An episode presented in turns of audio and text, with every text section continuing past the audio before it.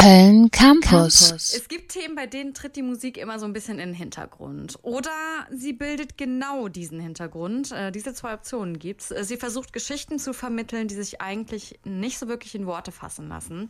Geschichten wie die von Rania Mustafa Ali. Die junge Journalistin wurde durch den IS aus ihrer Heimat Syrien vertrieben, weil sie sich traute, den Mund aufzumachen und ihre Meinung zu äußern. Dafür erhielt sie Morddrohungen. Flucht, Strapazen, Angst und Ungewissheit folgten. Mit dabei war der Journalist Anders Hammers, der Ranjas Flucht für die Öffentlichkeit dokumentierte.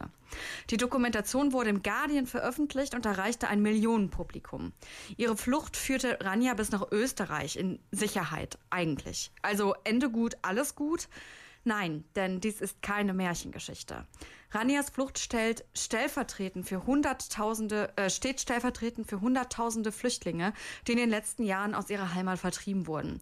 Nicht alle von ihnen erreichten ihr Ziel. Und selbst diejenigen, die wie Rania das Glück hatten, die Strapazen zu überleben, sind damit längst nicht wirklich angekommen. Sie befinden sich in einer fremden Umgebung, müssten mit dem Trauma der Flucht klarkommen, haben viele Angehörige verloren.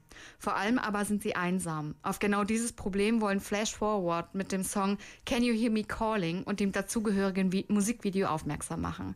Vor allem das Video sei an dieser Stelle wärmstens empfohlen, denn darin kommt Rania Mustafa Ali selbst zu Wort und schildert ihre aktuelle Situation. Ranias Flucht steht also wie gesagt, stellvertretend für Hunderttausende Flüchtlinge, die in den letzten Jahren vertrieben wurden.